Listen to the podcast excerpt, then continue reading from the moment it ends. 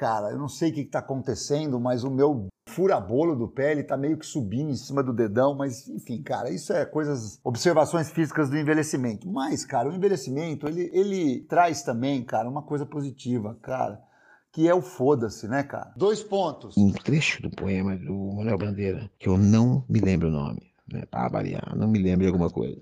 Não me lembro de várias coisas, né, cara? Mas isso não me traz nenhum arrependimento. O que me traz a sensação do arrependimento, a vida que poderia ter sido.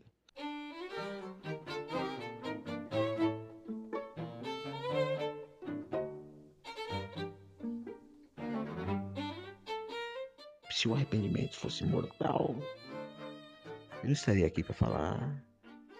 Mas você também não. Você também não. E nem o amigo ouvinte ou a amiga ouvinte, porque eu duvido, cara, que há alguém aqui que não se arrependa de alguma coisa. Agora, meu, é, é... arrependimento eu tenho poucos, cara. Culpa eu tô coalhado. Porque a culpa, né, cara, é diferente do arrependimento. O arrependimento, cara, ao menos, né? A meu ver, assim, eu tô meio que falando pelo cu, mas falando, né? É, é meu critério, vamos dizer. A culpa, ela envolve uma outra pessoa, entendeu? Eu carrego essa culpa, né? E não consigo seguir o conselho de John Milton na pele de Alpatino em O Advogado do Diabo, que nos ensina que a culpa é um saco de tijolos, basta largá-la. Eu não consigo. É uma merda, mas eu não consigo. Se eu conseguisse largá-la. E o arrependimento, cara, ele não envolve necessariamente uma outra pessoa, né? Entendeu? Eu me arrependo, cara, de não ter comido aquele último quindim. Me arrependo.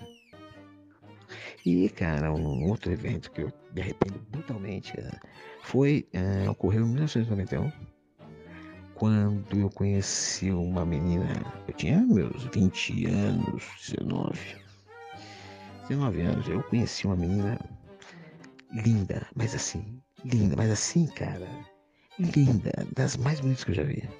Quer dizer que eu já conheci, né? Porque a mais bonita que eu já vi é a Cláudia Carinari.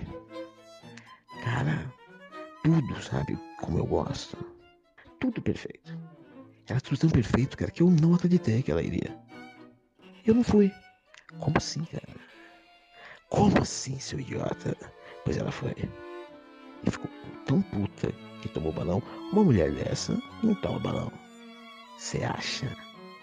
Uma mulher dessa quando toma balão, ela tem um arrependimento tão grande de ter dado bola para um idiota que ela morreria. Sabe? Eu, do meu lado, tava lá, na República, fumando Malboro.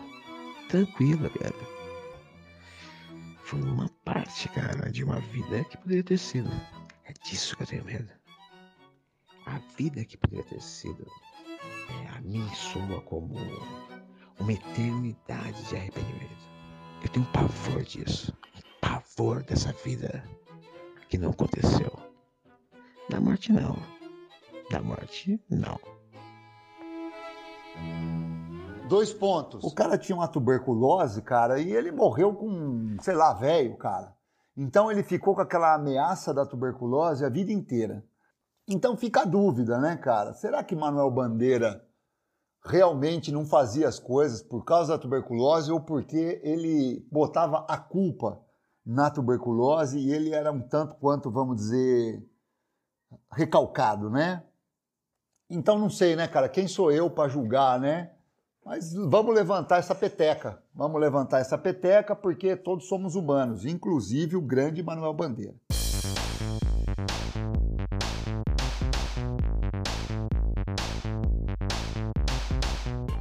Cara, o foda-se, ele é o seguinte, é justamente um, um, jeito menos poético de dizer o que o nosso querido Milton, né, o, o Alpatino, quis dizer do, do saco de tijolos, né, cara? Então ele, ele, ele fez uma metáfora aí de você soltar o saco de tijolo, quando na verdade soltar o saco de tijolo nada mais é do que dizer um bom, grande, sonoro, redondo e reverberante foda-se, né, cara? Então eu vou dizer uma coisa para você, cara, eu estou praticando bastante o foda-se. tá? E isso, cara, realmente é um descarrego de saco de tijolo. Porque pensa bem, cara, pensa bem, cara, o arrepend... a culpa, né? a culpa, ela gera o arrependimento. Mas o arrependimento, cara, né? A cagada, você faz uma cagada, aí você fica carregado de culpa e se arrepende. Olha, se arrepender é outra cagada, percebe? Então, cara, vamos encerrar. A gente pode encerrar o ciclo do, das cagadas não se arrependendo, cara, sabe? Fez, aconteceu, não vai repetir, porque senão você seria burro e foda-se. Uh, eu não tenho sangue de barata, né? Como eu estava dizendo para você, e eu tenho um arrependimento, cara, que é uma coisa que eu não consigo sublimar, cara. Eu não consigo aplicar esse foda-se nisso, cara. É o seguinte, você sabe que eu moro aqui nesse apartamento meu há muitos anos, né, cara? E antigamente eu tinha um banheiro cinza, cara. Ele tinha um vaso cinza, uma privada cinza. Eu fiz uma reforma aqui em casa porque eu era incomodado com, esse, com essa privada cinza, cara. E eu fiz a cagada suprema de colocar uma privada preta, cara.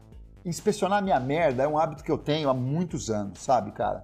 E, e assim, é, eu devo dizer para você, cara, que você ter uma privada preta na sua casa inviabiliza a inspeção da merda, né? Você não sabe muito bem, é claro, só quando era uma coisa muito assim distoante do normal, né? Mas aquela minúcia, né? Aquele detalhe da diferença da merda do dia a dia, a gente perde, cara, com a privada preta, cara. É, como diria Frank Sinatra, né? Regrets I have a few, né? No grande, fantástico hino My Way, Regrets I Have a Few. Eu diria, cara, que Regrets I Have One. A minha privada preta, cara. Quem não se arrepende? Quem não faz? Quem não faz? Não sei, nunca vi, sei que tem por aí. E os resignados? Os resignados são um povo capricórnio. Tudo de capricórnio. Foda-se. Alexei José bem me conhece, né? Meus instintos é, José. ferozes. É, eu não sei por que cargas d'água. A hora que eu falei José, a Alexa respondeu. Alexa, por que você respondeu quando eu falei José? Desculpe, não tenho certeza. Sabia que você ia responder isso. Não tenho certeza.